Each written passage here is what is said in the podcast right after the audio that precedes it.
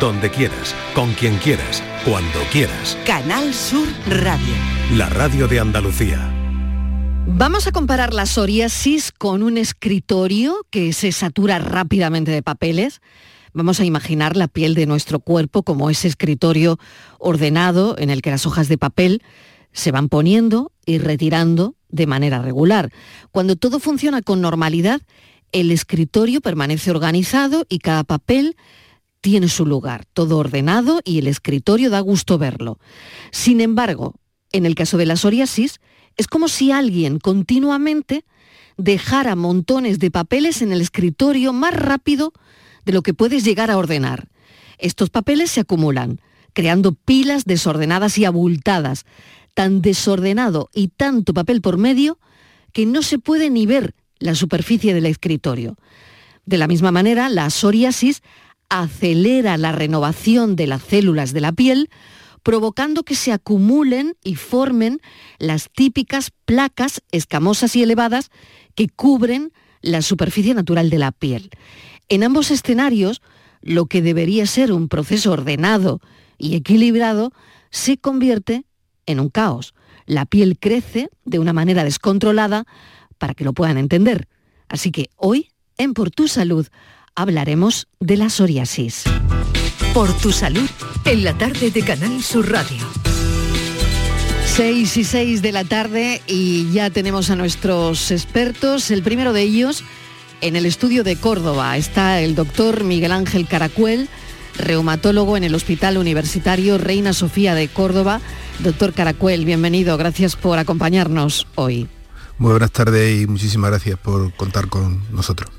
Y no sé si llueve en Córdoba, doctor Caracuel, ahora mismo, o la lluvia nos da una tregua. Bueno, hace un par de horas caí agua en condiciones y ahora está lloviendo, pero ahora más suavito, más tranquilo. Muy bien. La verdad que bien. Muy bien, pues vamos de Córdoba a Jaén, porque en el estudio de Jaén tenemos a la doctora Fátima Moreno Suárez, es dermatóloga en el Hospital Universitario de Jaén. Doctora Moreno Suárez, bienvenida, gracias también por acompañarnos. Hola, muy buenas tardes, encantada de estar con vosotros, con los oyentes y compartiendo también tarde con el doctor Caracuel, que yo estudié la carrera en Córdoba. Ah, pues mire, eh, hay aquí un vínculo. Sí, sí. Le hago la misma pregunta, doctora Moreno. ¿Está lloviendo en Jaén ahora mismo? Pues sí, antes ha llovido con más intensidad y ahora hay aquí un chirimiri, pero bueno, por ahora se, se está bien. Bueno, todo controlado mm, por el momento, ¿no? Parece que momento. esa borrasca se aleja ya después de haber dejado los destrozos que ha dejado. La verdad es que es increíble, pero bueno, parece que, que se nos va. Espero que se vaya lejos.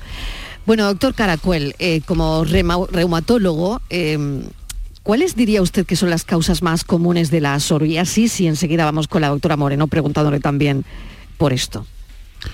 Bueno, la psoriasis, que es una enfermedad eminentemente dermatológica, es una, entra dentro del grupo de las enfermedades del trastorno del sistema inmune.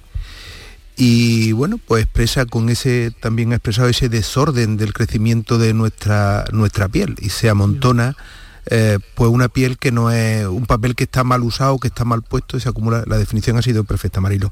Muchas Y eso por un desorden, desorden inmune del sistema inmune. Y bueno, probablemente mi compañera, la doctora Fátima Moreno, eh, pueda dar un poco más acerca de la psoriasis. Yo sí decir que, que hace un reumatólogo aquí, una Claro, tarde como claro. esta, ¿no? Eso queremos Pues- explicar. Pues porque los pacientes con psoriasis, dependiendo de lo, lo que uno consulte, entre un 10 y un 30%, además, además de tener esa enfermedad de la piel, pues tienen también una enfermedad articular que se llama artritis psoriásica. ¿Y cómo se llega, doctor, a este punto? ¿Cómo evoluciona de alguna manera la psoriasis para que efectivamente, como nos explicaba, un reumatólogo esté hoy en esta mesa? ¿Cómo evoluciona eso hasta una artritis reumatoide?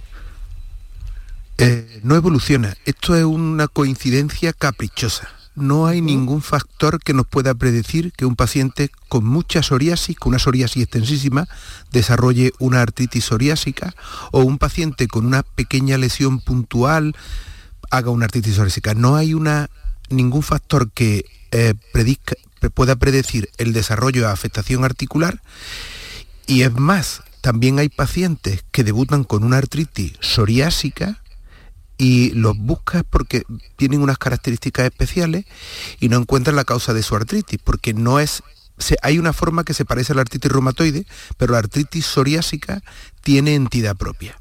Entonces, muchos de estos pacientes que no cumplen características de otra enfermedad, espera, espera, y al cabo de dos, tres, cinco, siete años aparece con psoriasis. Y le dice, por fin explico o me he encontrado la explicación de la artritis que usted tenía que no le tenía puesto nombre. Tenía una artritis que no era diferenciada y que a veces eh, aparece tarde en el tiempo. Con lo cual, ni hay nada que induzca ni nada que pueda predecir.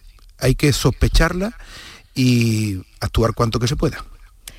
Qué interesante esta, esta cuestión en la que ahondaremos también eh, y avanzaremos en ello esta tarde, pero como es una especialidad que tiene mucho que ver, todo que ver con la dermatología, por eso está con nosotros la doctora Moreno.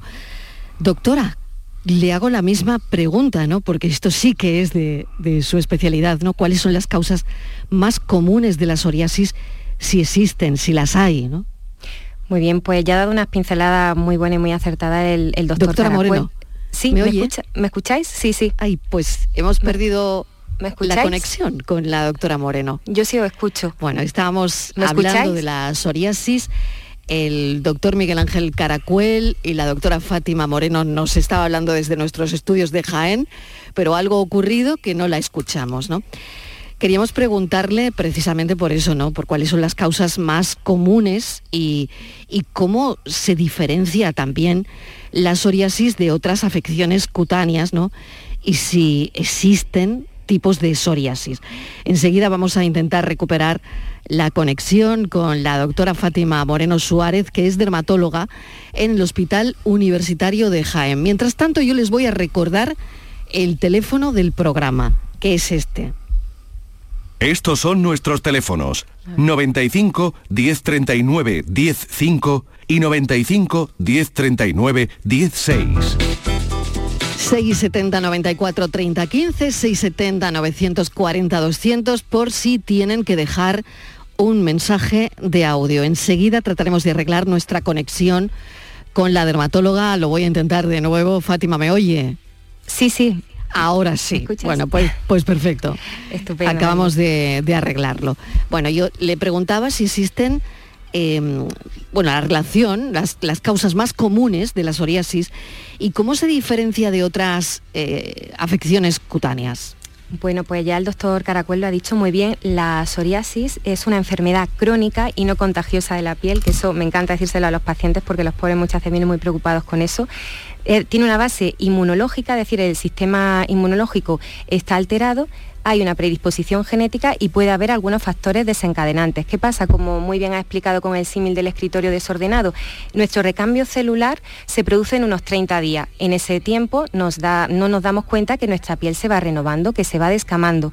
¿Qué ocurre en la psoriasis por esa alteración inmunológica en la que hay inflamación que hace que se inflame la piel? Pues el que el recambio celular se puede producir hasta en tres días. Fijaros que mm, deprisa se produce y eso da tiempo a que se formen pues, placas mm, muy descamativas tanto en piel como en cuero cabelludo. Normalmente la psoriasis, eh, ya os digo, una de las reinas de nuestra consulta, la solemos diagnosticar muy bien, hay signos clínicos y, bueno, y la, solemos diagnosticar muy bien.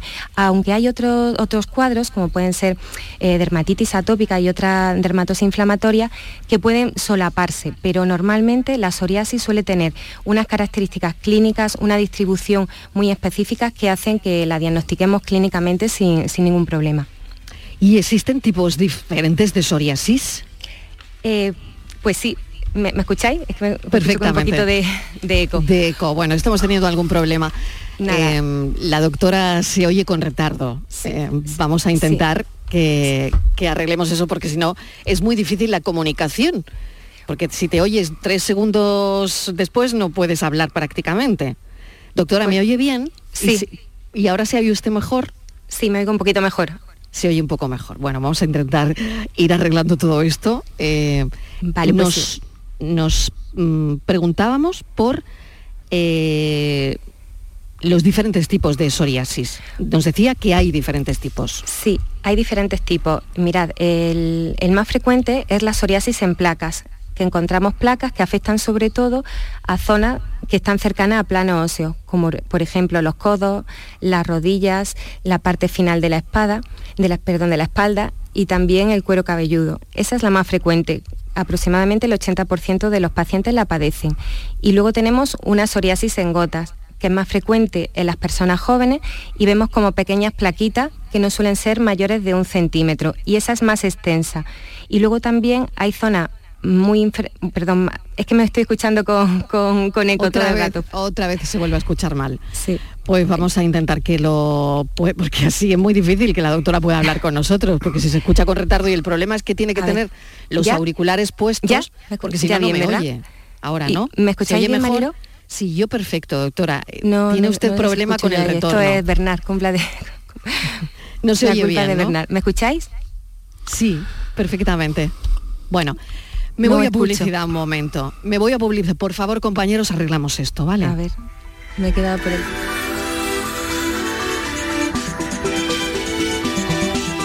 Estos son nuestros teléfonos 95 1039 105 y 95 1039 16.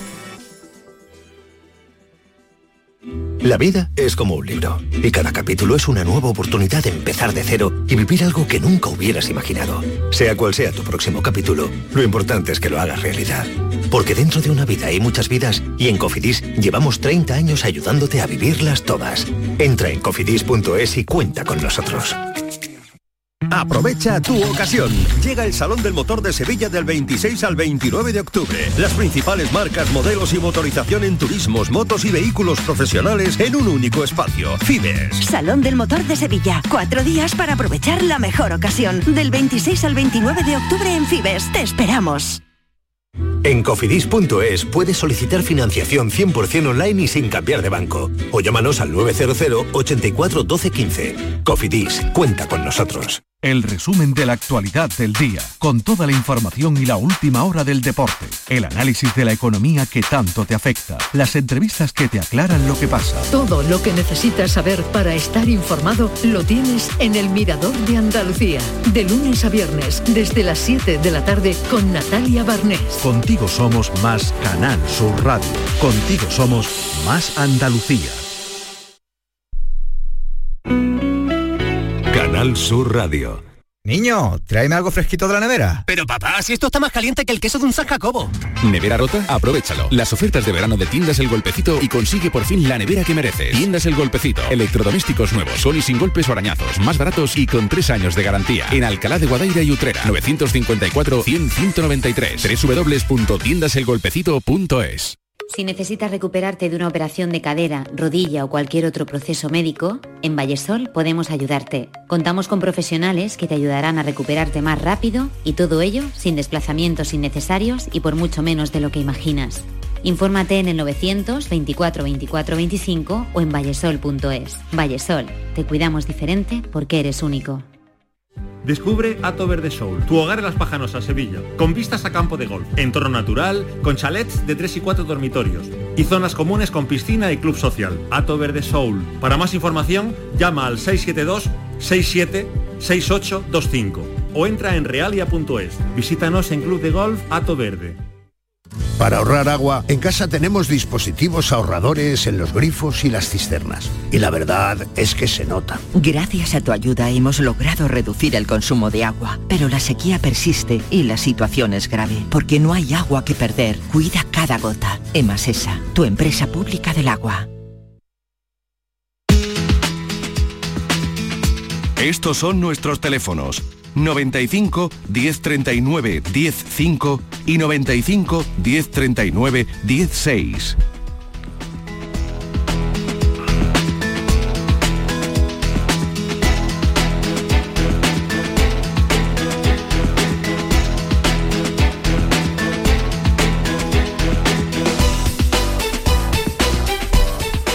Estamos hablando de la psoriasis con la doctora Fátima Moreno Suárez, dermatóloga en el Hospital Universitario de Jaén, y con el doctor Miguel Ángel Caracuel, reumatólogo en el Hospital Universitario Reina Sofía de Córdoba, por la importancia que tiene la consecuencia que es la artritis reumatoide, que puede aparecer con la psoriasis, como ya nos ha explicado. Vamos a ver si teníamos algún problema de conexión con la doctora Moreno. Vamos a ver si lo hemos podido arreglar ya. Doctora, ¿me Hola. oye bien? Sí, sí, ¿Se oye- perfectamente. ¿Se oye bien ahora usted? Sí, perfecto. Cosa del bueno, directo. perfecto. Bueno, cosas del directo. Tenemos una llamada. Entre tanto, doctora, ha habido, ha empezado a sonar el teléfono y tenemos una primera llamada que lleva ya un rato esperando. Si les parece a los doctores, le damos paso, ¿de acuerdo? Sin problema por mi Venga. parte. Rafaela de Córdoba. Rafaela, bienvenida. Mariló, ¿Qué tal, Rafaela? ¿Me oye? Mariló, ¿Me oye, Rafaela? ¿Qué tarde llevamos? ¿qué, Mariló? ¿Me oye? Hemos arreglado una cosa y hemos hecho que otra no vaya bien. Bueno, pues ahora no me oye Rafaela. Mariló, Se oye ella con eco. Rafaela, tiene usted que bajar el volumen, el volumen de la radio y me va a oír por teléfono. Mariló, Me va a oír por teléfono, Rafaela. Mariló, ¿Me oye? ¿Pero es Mariló? Sí, soy yo, Rafaela. Soy yo. Bueno, lo- Mariló, lo es que tengo dos preguntas, una para el doctor y otra para ti. venga, dos preguntas. Pues adelante. Sí, pero una es para Mariló, que está escuchando el programa del psicólogo. Sí. Y el libro se llama mm, Yo misma, ¿no? No, el libro tiene otro nombre que ahora se lo damos. Pero ah, vale, vale. vale, bueno, pregunte usted. pa- Sí, el doctor, que yo creo Venga. que lo mío, la artrosis es lo mismo que lo que están diciendo ahora. Yo tengo mucha artrosis. Es lo mismo de, de lo que están hablando ahora los doctores. Estamos hablando de la psoriasis con relación a la artritis reumatoide. Eh, yo lo que Vale. tengo es mucha artrosis, que sí, por eso era mi pregunta. Que Bueno, pues como estamos de suerte, yo, yo siempre veo lo positivo. Mm, Sí. Rafaela, eh, aunque mm, las cosas no vayan como deberían esta tarde, yo veo lo positivo. ¿Y usted sabe cuál es la suerte? Que tenemos un reumatólogo. Tenemos al doctor Caracuel, reumatólogo, que igual puede hablarle de lo que usted necesita. Eh, yo lo que Eh. tengo es eso. Venga, pues hágale usted la pregunta al doctor Caracuel. Bueno, yo la pregunta la he entendido, la he entendido perfectamente pues y. Rafaela tiene su problema de artrosis, que es la enfermedad articular más frecuente, pero que no tiene nada que ver con la patología inflamatoria que es la artritis. La artrosis es cons- consecuencia del desgaste de las articulaciones y de la estructura ósea, rodillas, caderas, columnas, y eso a veces pues hay formas eh, que aparecen en personas relativamente jóvenes, pero la artrosis es también consustancial con la edad. Es un proceso, bueno, de desgaste que produce dolor, produce limitación y que, bueno, que tiene un tratamiento y un abordaje totalmente diferente a la artritis, que es un problema de origen inmunológico. Así que, aunque no, no le, a lo mejor no le gusta que lo diga, eh, la artrosis pues casi casi es una bendición de Dios porque llegamos a ser mayores y porque cumplimos años y porque las articulaciones se nos desgastan. Hay desgraciadamente en el camino gente que no llega a sufrir esta patología, aunque también hay que tomarla en consideración y hacer lo que se pueda, pero que, que, mm, no tiene el componente ni el tratamiento ni la agresividad que tienen las enfermedades reumáticas e inflamatorias. Que yo lo que tengo un tratamiento eh, con Drosan. Vale, tratamiento hay muchos para intentar estabilizar el proceso y bueno, y hay que darle también para su dolor en los periodos en que realmente exprese dolor.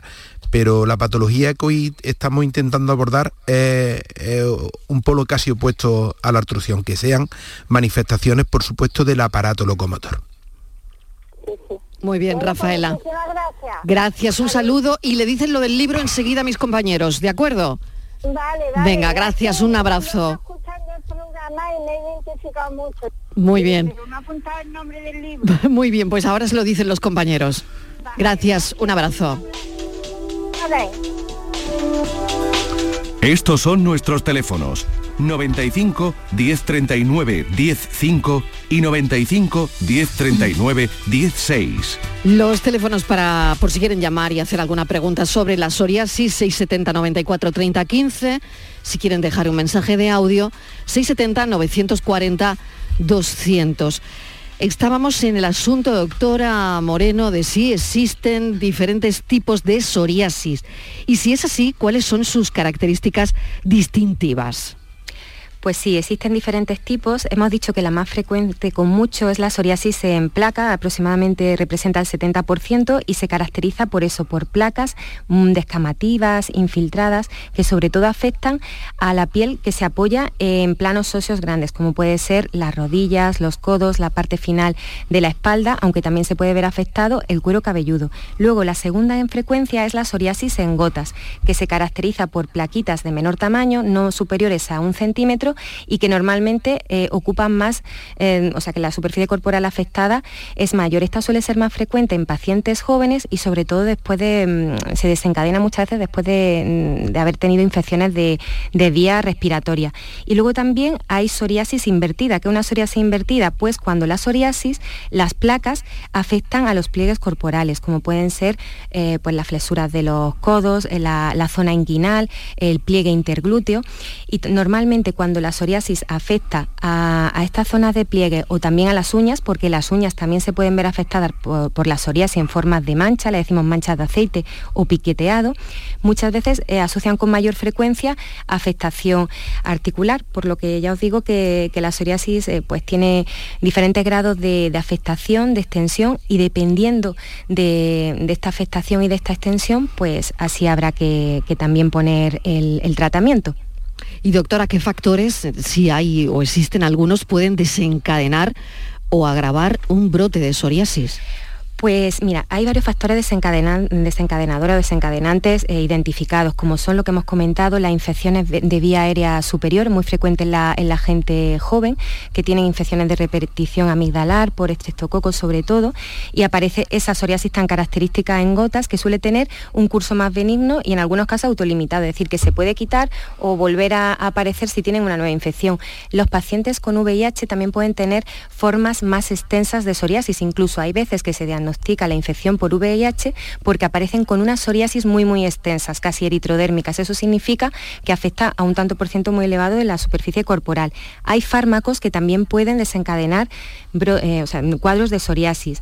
¿Qué puede también empeorar o desencadenar eh, psoriasis? Pues el estrés emocional es un desencadenante muy conocido en la psoriasis y también los climas fríos o cuando viene la, época de otoño-invierno por la sequedad ambiental, por la, del frío en, en la calle, también por la sequedad dentro de los edificios eh, por la calefacción, también puede hacer que la psoriasis eh, pues, se empeore o se manifieste. Y también empeora la psoriasis el consumo de alcohol y el tabaco. Por eso siempre le indicamos a nuestros pacientes con psoriasis que abandonen sobre todo el, hábito tabáquico y el consumo de alcohol porque también eh, forma parte del manejo terapéutico para que también nos ayude a que mejoren antes y mejor de, de su psoriasis. Doctor Caracuel, y ahora voy con usted porque ¿Cómo puedo distinguir el dolor y la inflamación de la artritis psoriásica de otro tipos de dolores articulares, ¿no? Justo Rafaela un poco ponía ahí el acento, ¿no? En, todo eso. Pero ¿se pueden distinguir? Bueno, eh, se pueden distinguir si eh, tenemos claro que ante qué patología tenemos. Cuando es una forma de debut, a veces es difícil. Empiezas con un problema articular, con una serie de dolores que no tiene explicación para ello. Si ya tiene una psoriasis, pues la verdad que es mucho más fácil. De hecho, bueno, eh, a nosotros la relación con los dermatólogos, prácticamente ya en todos los hospitales hay unidades eh, que comparten dermatólogos y reumatólogos. Y los dermatólogos saben perfectamente cuando un paciente empieza con síntomas, eh, derivar y consultar con su reumatólogo de referencia para intentar un poco atajarlo pronto. Ya he dicho al principio que la artritis, no todo el mundo que tiene psoriasis tiene manifestaciones articulares. Se habla de un 10 a un 30%, con lo cual cuando un dermatólogo tiene una psoriasis delante y ve que empieza con dolor articular, con inflamación, pues evidentemente va a ser fácil dirigirlo al al especialista, al reumatólogo. Igual pasa con los médicos de atención primaria. Cuando un paciente está diagnosticado es fácil eh, valorar esos síntomas y encauzarlo con una cierta eh, rapidez. El problema es que no esté diagnosticada la psoriasis, entonces muchas veces los pacientes empiezan a dar vueltas y ahora tengo inflamación y ahora tal porque se confunde con cualquier otra artritis con la artritis reactiva, con la artritis reumatoide, con, con todos, con lo cual eh, a veces si no hay una, si no está la psoriasis, se puede tardar tiempo y puede ser difícil los síntomas que presenta el paciente encuadrarlo en un contexto determinado. Claro, está claro que trabajáis conjuntamente, esto es eh, una atención multidisciplinar, está claro, ¿no? Eh, dermatólogos y reumatólogos. No sé si mm, también la psoriasis eh, conlleva otro tipo de especialidades que ahora me lo podéis contar, pero centrándonos en la artritis psoriásica, ¿cuáles serían las opciones de, de tratamiento actualmente? Bueno, básicamente hay que considerar que la artritis psoriásica tiene varios dominios y hay varias formas de presentación. Eh, a grandes rasgos hay una forma de artritis periférica que puede ser una articulación, muchas articulaciones, puede afectar a los dedos, puede afectar... Y hay cuadros que se parecen y antiguamente se hablaba de artritis pseudoreumatoidea porque imitaba la artritis reumatoide, que tengo que dejar claro que es una entidad totalmente independiente de la artritis psoriásica, aunque hay una forma que se parezca el paciente con psoriasis tiene una artritis psoriásica y la, puede que tenga la coincidencia también de una artritis reumatoide con sus característicos factores, pero yo sé tener ya muy mala suerte, tener psoriasis, artritis psoriásica y además tener marcador de artritis reumatoide. Yo tengo algunos pacientes así, pero eso ya es muy mala suerte. Bueno, pues hay una artritis periférica, después hay una forma axial que afecta fundamentalmente a a la columna y entra dentro del grupo que se llama espondiloartropatía. Y una forma de espondiloartropatía que es la espondiloartropatía psoriásica. Después hay otra forma que afecta a la entesis y se llama la forma entesítica. Las, entesis son las zonas donde los tendones se, se, unen a los huesos. La más característica es la zona del, del aquileo, la entesitis aquilea, la zona, y muchos pacientes debutan con dolor en los talones porque se inflama la zona de inserción también en el codo, fundamentalmente. Y después hay una forma también que, aparece como dedo en salchicha y se llama la forma dactilítica. Y es muy típico que el paciente dice, mire usted, se me ha puesto el dedo como una salchicha. Eso es casi patognomónico de una artritis psoriásica. cuando te lo cuenta, busca porque la vas a encontrar. Esas son las formas básicas. Y después, bueno, pues como bien decía la doctora Moreno, eh, hay mm, afectación ungueal que tiene más eh, predisposición a tener artropatía y alguna forma que con distintas manifestaciones cutáneas eh, pueden presentar una tendencia mayor a tener eh, una afectación articular. Pero salvo la, la, forma ungueal, el resto son coincidencias, caprichos de la naturaleza y del sistema inmune. Pues todo esto mm, es lo que estamos contándoles de la psoriasis y la relación también con la artritis reumatoide. El teléfono 670 94 30 15 670 940 200. Este es para mandar audios y vamos a escuchar el siguiente. Hola, buenas tardes. Eh, mira, mi nombre es José y era para hacerle una pregunta a los doctores. Eh, yo llevo unos 20 o 25 años con psoriasis, eh, temas de, como ha dicho la doctora, de placas, en tanto en codo como en pierna, en rodilla, cuero cabelludo y, parte baja de la espalda, y ha pegado a lo que es el tema de la cintura. Y ahora el tema es que desde hace cuestión de un año para acá, eh, las placas mm, me están dejando lo que es una mancha oscura, donde me sale la mancha oscura, no me vuelva a salir más la así, pero me sigue dejando, me deja una mancha oscura. Eh, eso es normal y mm, que me tengo que echar una crema, eh, ya estoy cansado de los corticoides y todo eso, pero a ver si hay un pequeño remedio para eso. Gracias. Gracias José por la consulta, doctora Moreno. Muy bien, pues lo que José nos cuenta de estas manchas marronáceas o más oscuritas que quedan eh, puede ser una hiperpigmentación posinflamatoria. Eso que es cuando ya la placa de psoriasis eh, se está reduciendo, bien porque se tiene que reducir o bien porque hemos aplicado un tratamiento tópico adecuado, normalmente corticoides tópicos junto con derivados de la vitamina D, que son la forma de presentación más habitual de los preparados que utilizamos, cuando ya se resuelve esa inflamación de, la placa descamativa e inflamada, muchas veces queda esa hiperpigmentación posinflamatoria. Que decirle a José que se tranquilice, que eso se suele quitar y lo que se puede hacer es aplicar una crema emoliente después de la ducha que sobre todo tenga urea, que la urea en, las cremas hidratantes le viene muy bien a nuestros pacientes con, psoriasis por el efecto queratolítico que ayuda a quitar un poquito esa, descamación y, le viene muy bien, pero que no, no se y ante cualquier duda siempre consulte con, su dermatólogo. Pues no se tiene que preocupar, José, por esas manchas eh, que han cambiado al parecer de, color, doctora. Bueno, vamos con eh, las diferencias en la psoriasis según la edad de aparición. ¿Hay diferencias? Pues, pues sí, de hecho hay dos grandes picos de, incidencia. Una que aparece en la edad media de la vida, eh, en torno a los 40 años, la edad media así de diagnóstico suele ser como los 28 años o así. Y luego el resto eh, puede aparecer a partir de los, de los 60 años.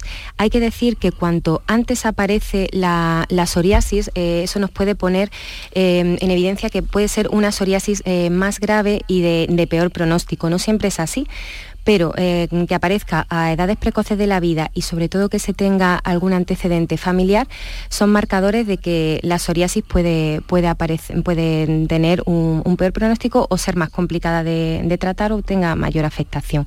Pero bueno, afortunadamente hoy en día con, el arsenal terapéutico y los medicamentos que, tenemos, mm, nuestros pacientes con psoriasis están muy bien controlados.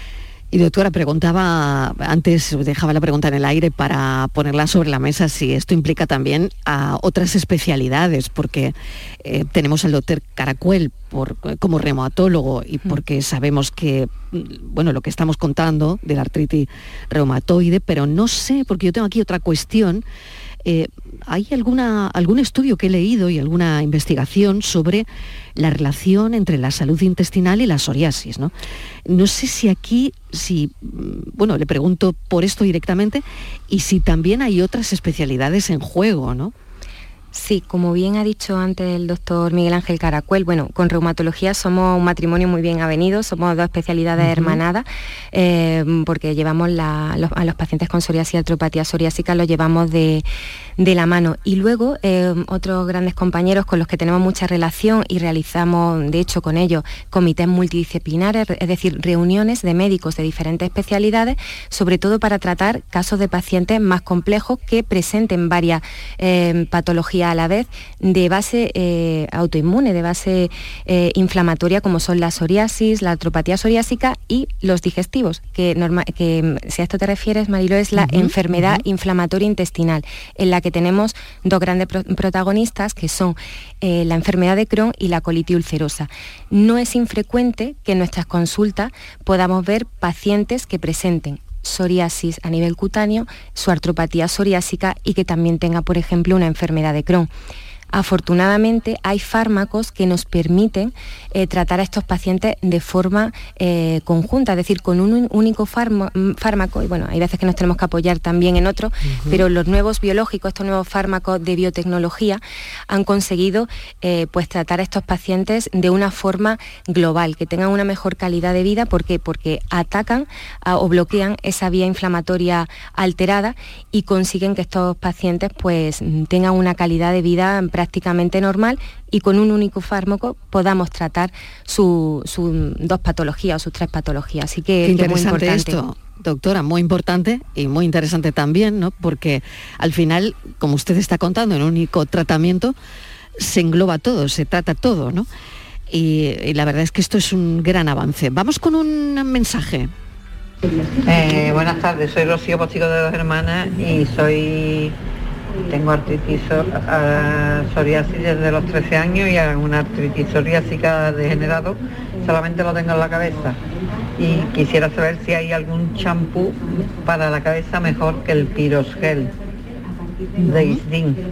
No sé si podréis hablar de marca, pero es el que utilizo. Pirosgel de Isdin y es el que de momento es el champú que siempre me ha ido mejor.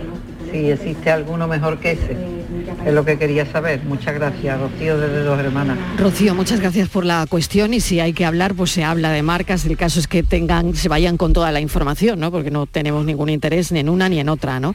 Doctora Moreno, mm, la pregunta y el doctor Caracuel, pues para ambos. Pues, Doctora Moreno. Bueno, eh, yo le diría a Rocío que, si tiene mucha afectación, hay veces que la psoriasis, aunque afecte a una superficie corporal que no sea muy grande, como por ejemplo puede ser el cuero cabelludo, pero imaginaros, si tenemos todo el cuero cabelludo afectado de psoriasis, hay veces que es indicación para poner un tratamiento sistémico, es decir, que como yo digo, las cremas llegan hasta donde llegan y los tópicos llegan hasta donde llegan.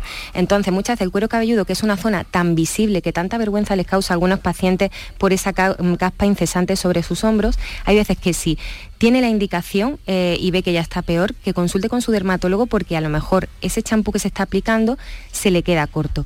Y si no es una afectación tan importante, hay veces que ese champú no deja de ser un cosmético con determinados principios activos que ayudan a retirar eh, ese exceso de descamación, pero tendrá que complementarlo con un champú eh, que tenga un principio activo farmacológico, como puede ser el clobetasol en champú.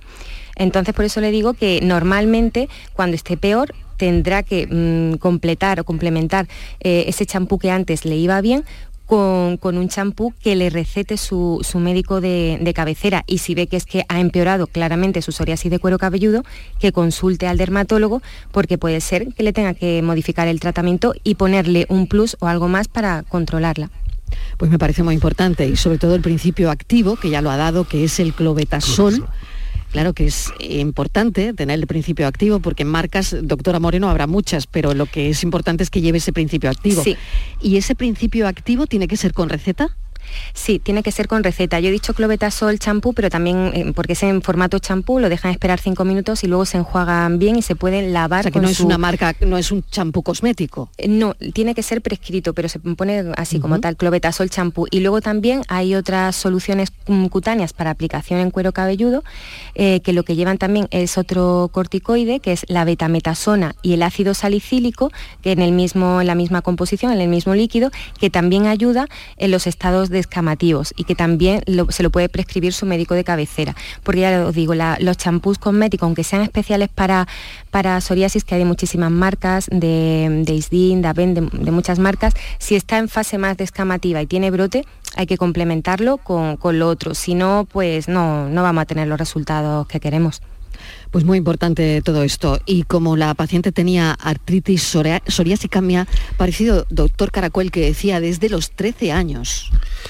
Bueno, yo, eh, ella ha dicho que tiene artritis psoriásica, pero su manifestación fundamental, por lo que yo he entendido, es la afectación en el cuero cabelludo, de manifestación articular eh, si no si lo ha contado no, no parece que le tenga que le tenga muy comprometida su calidad de vida. No, no, desde luego no, pero yo me refería a la edad, ¿no? 13 años y, llega esa artritis psoriásica, ¿no? La artritis yo siempre cuando tengo que hablar así eh, para la población general, la artritis eh, a veces no se entiende que, aparece a cualquier edad y hay una enfermedad que es la artritis idiopática eh, juvenil que es la artritis de los niños y puede aparecer desde, bueno, pues desde meses hasta cualquier edad y aparece también la artritis de, artritis de personas mayores.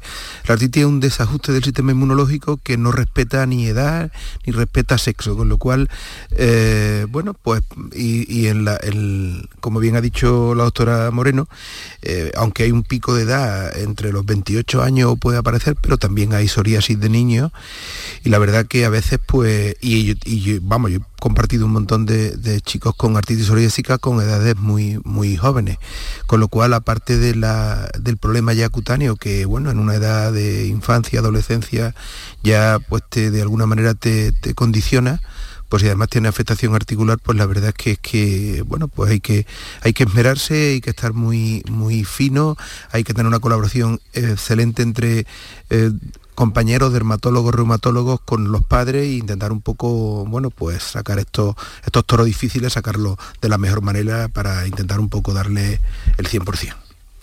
Vamos con otro mensaje de audio. Lo escuchamos. Hola, buenas tardes. En primer lugar, muchas muchas gracias. Intentaré ser, breve con mi consulta. Eh, es para la doctora.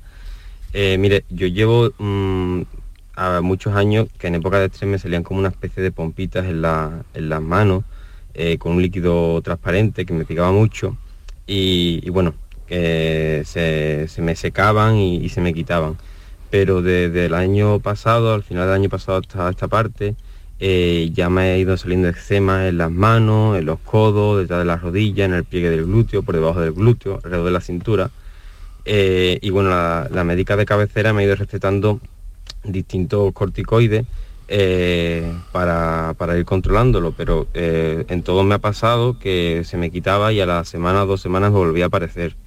yo tengo, fui a un dermatólogo privado que me dijo que bueno, que tenía pinta de, de psoriasis solapada con, con piel atópica. Estoy esperando la cita del dermatólogo de la, de la Seguridad Social, pero eh, estoy cansado de probar tratamientos y, no mejoro porque se me quita, pero al tiempo me vuelve, me vuelve a aparecer. Yo tengo claro que todo ha sido desembocado por, por el estrés, pero no sé si hay algún método de vida eh, más saludable que me permita que esto remita de alguna manera, algún remedio natural o algún hábito de, bueno, de usar cualquier producto y no, y no tanto medicamento. Ya ahora mismo estoy con, una crema inmunosupresora porque tengo las manos con, varias grietas que me sangran y demás, pero, pero me gustaría poder controlarlo un poco más de, forma natural.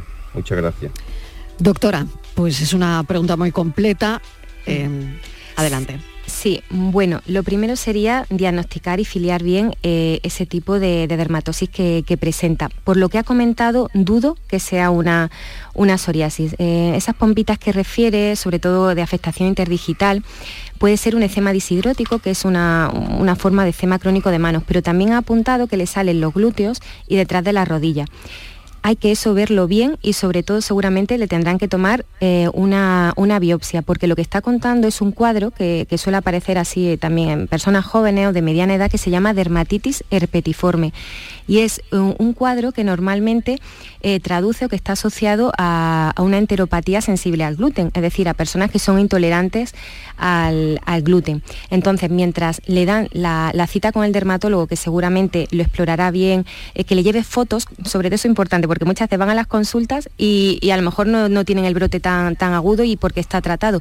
Que lleve fotos, si es posible, de cuando está el, brote en su máximo apogeo y mientras tanto que utilice pues eh, jabones sin detergente, o sea, geles de ducha sin detergente y también hidratantes eh, un poquito más para, para pieles eh, atópicas. Y yo le recomendaría que, bueno, remedios naturales hasta que no veamos lo que es, no podemos recomendar nada. Además, hay, hay cosas que los remedios naturales es muy importante eso siempre cogerlo con, pinzas, porque realmente lo que nos va a curar va a ser eh, los fármacos que están indicados. Eso no quita que, por supuesto, llevar siempre una, una dieta buena, hacer ejercicio, evitar el alcohol y el tabaco, nos va a mejorar nuestra salud y cualquier condición que tengamos, ya sea cardiovascular, cutánea.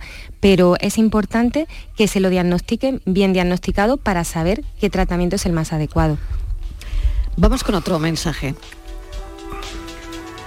Hola, buenas tardes. Yo he sufrido psoriasis desde casi que nací hasta que me desarrollé. Después se me cambió y cuando tuve, me quedé embarazada me desapareció por completo. ¿Tendría que hacerme alguna prueba por lo de la enfermedad de Crohn? Doctora Moreno.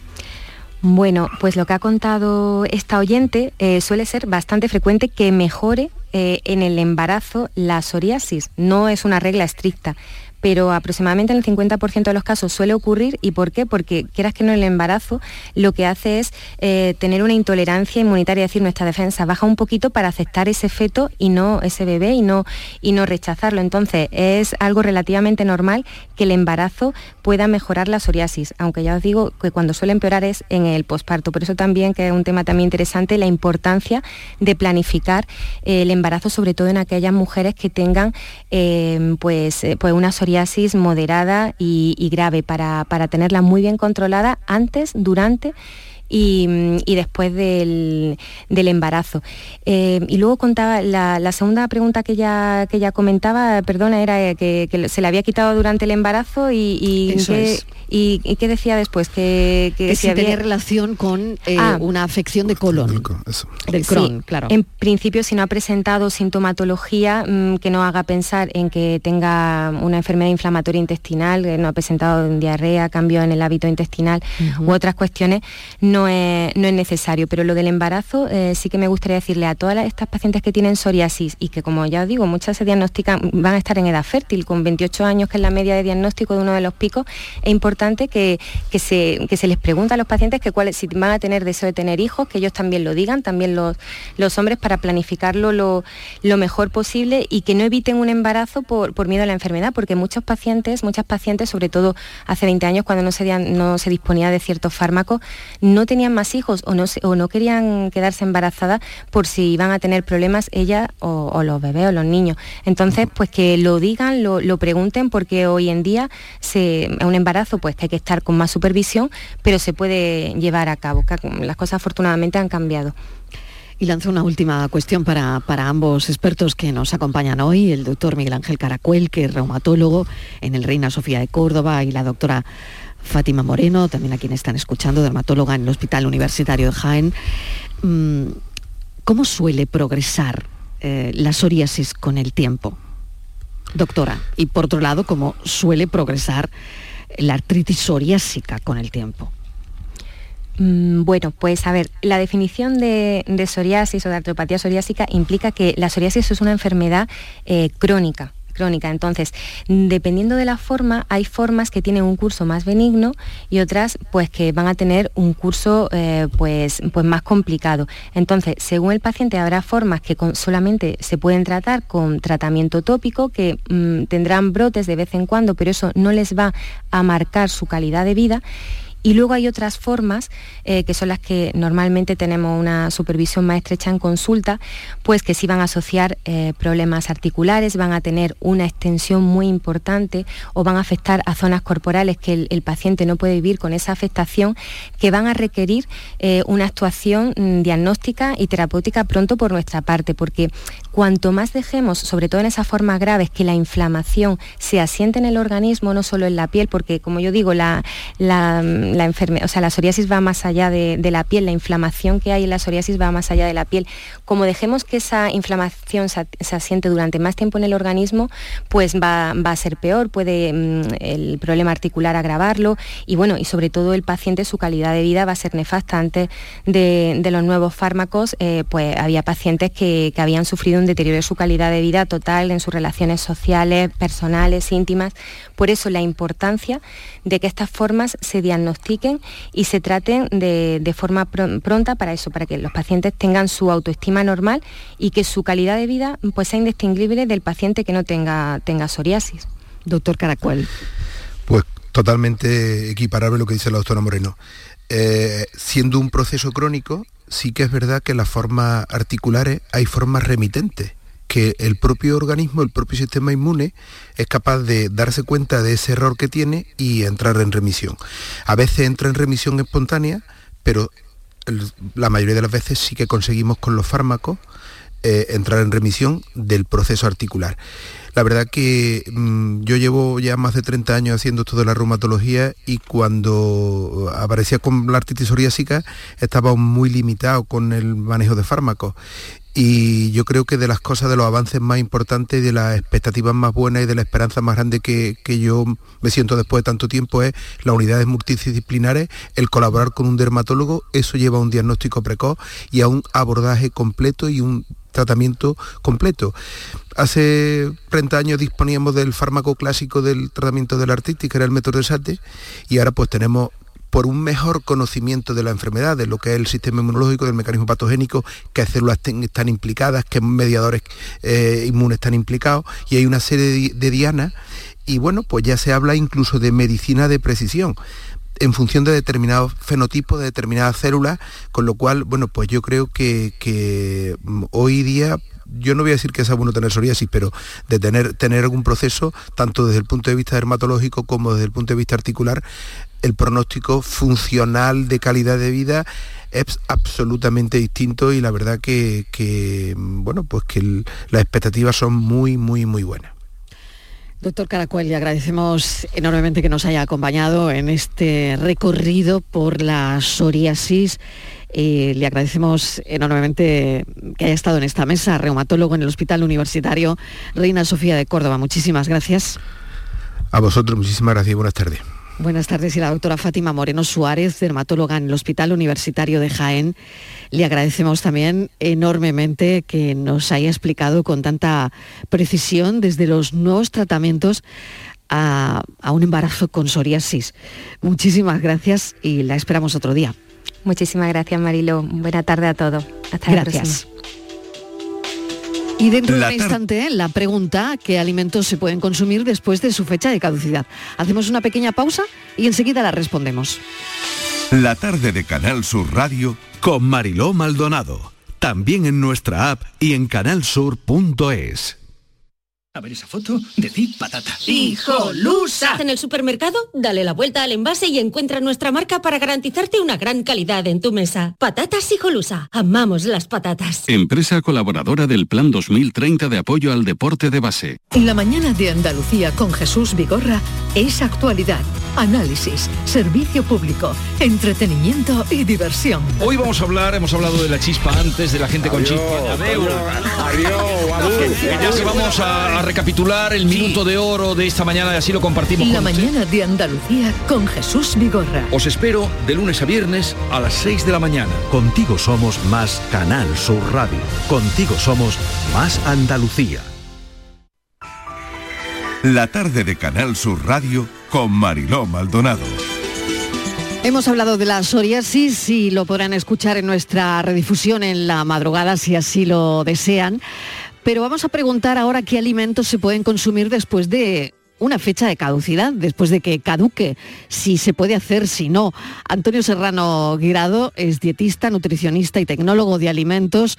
Bienvenido, Antonio, gracias por acompañarnos. La pregunta es sencilla. ¿Qué alimentos se pueden consumir después de su fecha de caducidad? Bienvenido. Hola, muy buenas tardes, Mariló. Pues es sencilla y a la par compleja, porque Cierto, pues, siempre cierto. cuando hablas de un, sí, cuando hablas de un tema tan delicado, pues al final, Claro. bueno, hay que advertir a nuestros oyentes que aunque es importante los consejos que vamos a dar esta tarde, la fecha de caducidad nunca debe ser ignorada por completo. Siempre, pues bueno, confiar en tus sentidos, en la iniciativa de mira, huele y prueba, y de este modo tienes que evaluar si el alimento es seguro o no para consumir después de su fecha de caducidad, además de los consejos que les demos esta tarde, por supuesto. Fecha de caducidad y fecha de consumo preferente. Eh, ¿Podría estar ahí la clave, Antonio? Sí, sí.